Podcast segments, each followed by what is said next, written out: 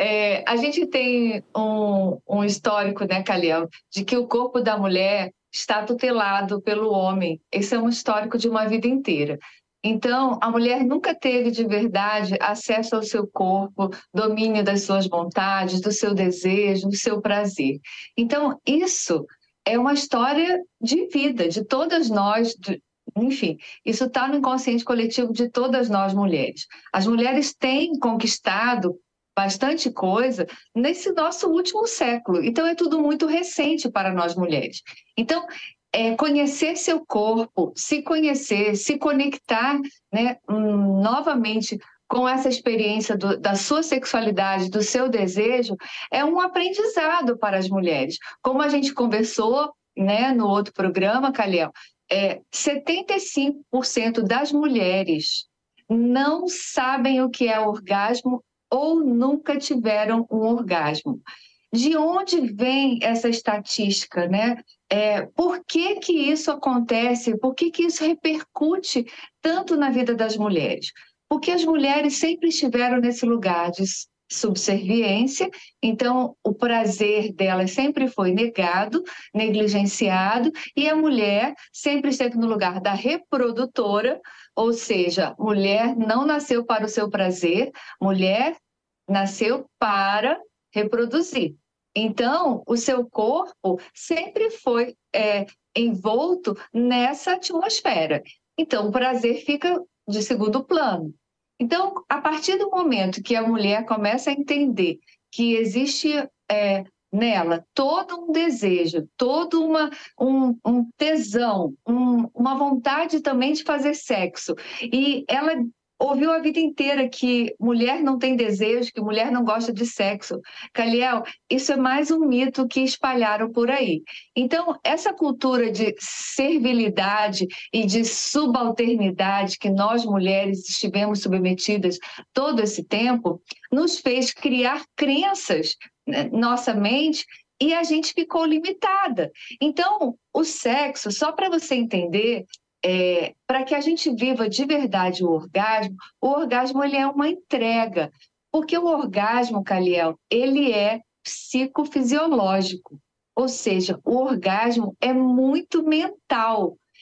Então, se a pessoa está cheia de crenças, ela não tem desejo, não pode ter desejo, o sexo sempre foi associado ao mal, a uma coisa negativa. Vide história de Eva, que a gente já conversou aqui, a pecadora. Então, a sexualidade está associada ao mal. E no conto de fadas, que a gente já trouxe aqui também, da Bela Adormecida, que é um conto de iniciação à sexualidade e ocorre toda uma repressão, ou seja, todo mundo dorme, inclusive a Bela, porque ninguém pode falar da sexualidade. Quando ela é iniciada a, na sexualidade aos 15 anos, que ela fura o dedo na roca, o que, que acontece? Ela dorme um sono profundo de 100 anos, ou seja, o sexo, mais uma vez, está associado ao mal. Então, é, todas nós mulheres vamos para a cama com todas essas crenças, que sexo é ruim, que sexo é vergonhoso. Os homens sentem honra, falam muito bem do sexo. As mulheres têm vergonha. Então, até o desnudar-se é uma questão para algumas mulheres. Como que ela vai viver uma entrega para viver esse prazer se está cheia de crenças extremamente limitadoras que impedem essa entrega? Então pensa, se sexo é mental, né? Principalmente mental, se eu vou cheia dessas crenças, tudo negativo relacionado ao mal, que não tem desejo, que é vergonhoso, que é pecado, como que essa mulher pode viver o seu prazer? Entende como é complexo tudo isso? Assim, desconstruir isso daí dá um certo trabalhozinho. É, ouvindo você falar isso daqui, teve um ouvinte que pediu para não se identificar, e aí tudo bem, e ela bota um ponto bem interessante, Rosângela, que eu não tinha nem pensado nisso. Ela diz: por que é que às vezes tem mulheres que se sentem tristes depois do sexo? Tem o sexo legal, às vezes chega o orgasmo, tem um momento, às vezes não chega o orgasmo, mas tem um momento ali legal, mas depois que termina a trans, ela se sente triste. É, é, é esse sentimento de culpa que você está falando, que existe talvez, incutido? Tal, É, talvez tenha a ver com as histórias dela, né? É muito difícil a gente é, falar de forma geral, né? Mas como essas crenças, Caliel, é, você vê, o conto de fada a gente ouve, menina, a gente ouviu a vida inteira e a gente acredita naquilo. Isso é uma mensagem subliminar. A história bíblica de Adão e Eva, que está aí para fazer lavagem cerebral em todos nós. Então, assim, a mulher, ela tem um sentimento de culpa, ela é uma pecadora, ela está fazendo alguma coisa feia que a sociedade não aprova. Então, é possível sim que ela fique triste. Por quê? Porque é como se ela estivesse pulando uma cerca, indo além de uma fronteira. É como se ela estivesse cometendo realmente um grande crime. Então, talvez venha daí. É claro que a gente precisa salvaguardar as especificidades de cada mulher, de cada história, né? não dá para generalizar, mas é possível que seja isso também, entende, Caliel?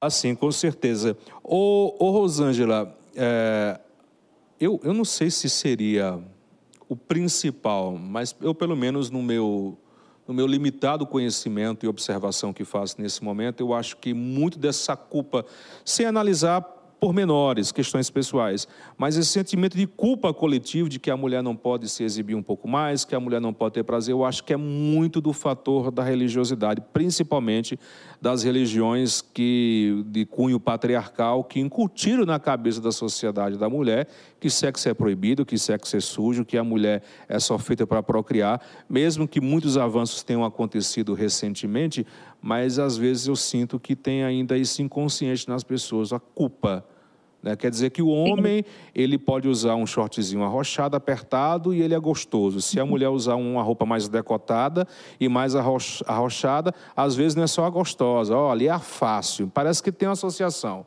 A mulher, se usa uma roupa usada, ela é fácil, você pode chegar lá e pegar. Já o homem não, é o garanhão, o poderoso, o gostosão. Isso dá muito claramente que existe muito ainda em todo o mundo essa distorção realmente da sexualidade, do papel importantíssimo que a mulher tem. É por conta da objetificação que foi colocada na mulher, né? Mulher é um objeto.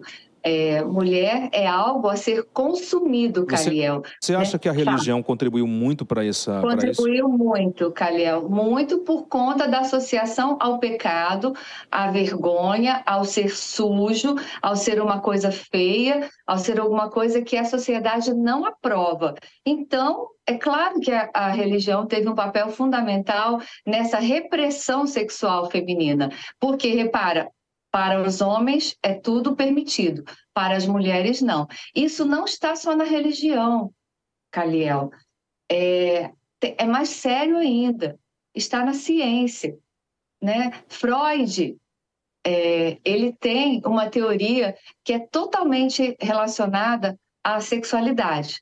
Ou seja, ele vem trazer uma coisa muito interessante, dizendo que é, a sexualidade ela está no corpo todo, não está só restrita à genitália, nem só do homem nem só da mulher.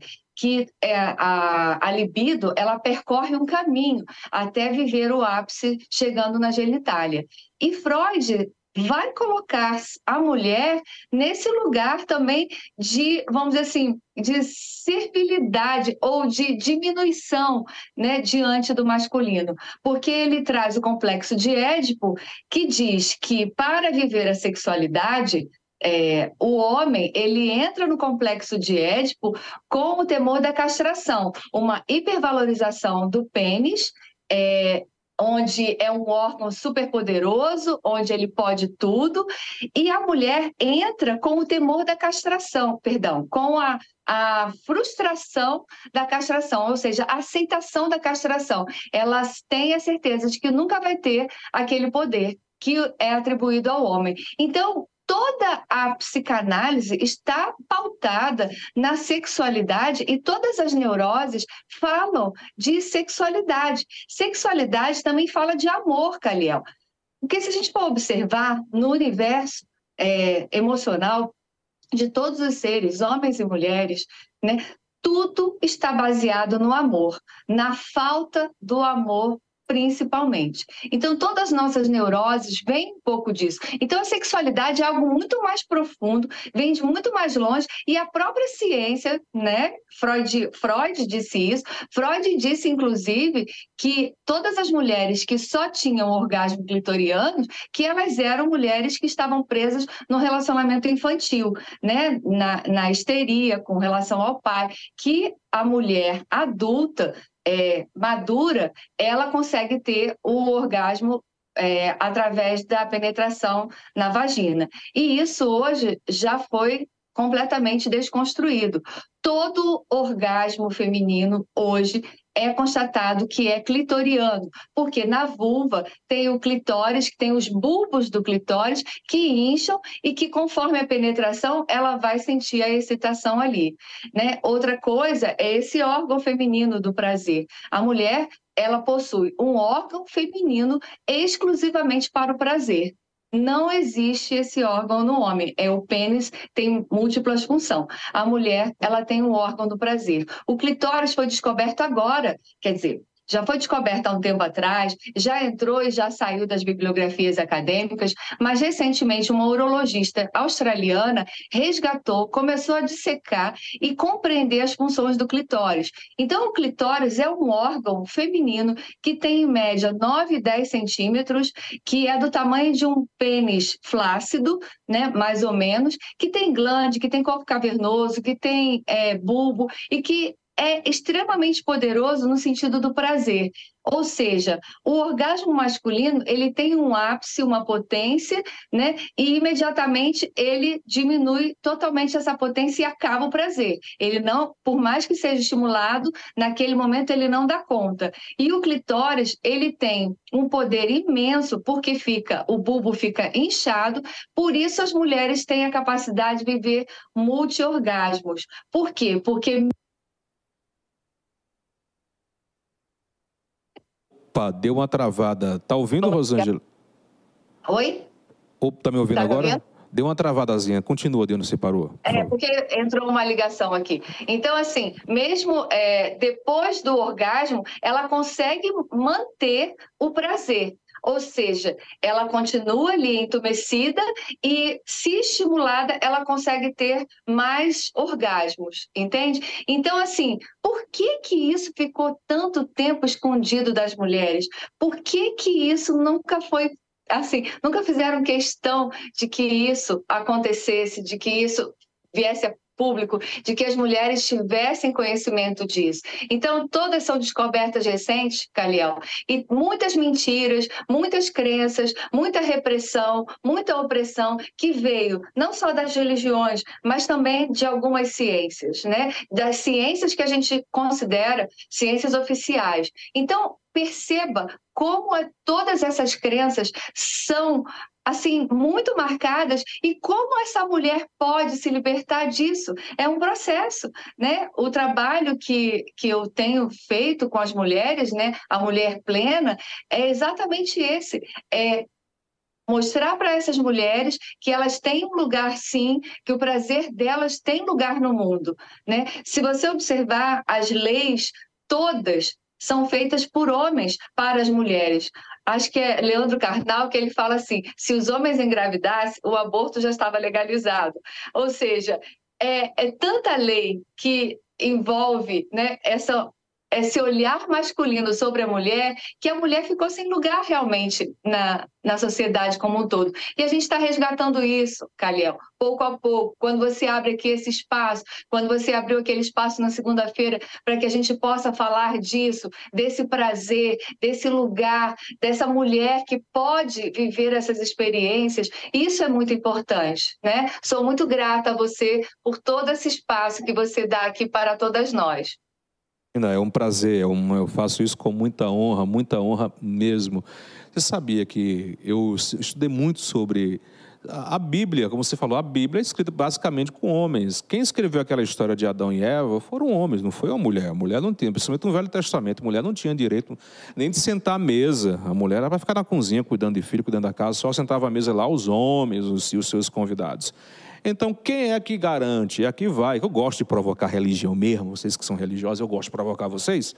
É, quem garante que, na verdade, manipularam para dizer que foi Eva que causou o pecado original? Será que foi Eva mesmo? Quem foi que escreveu aquilo?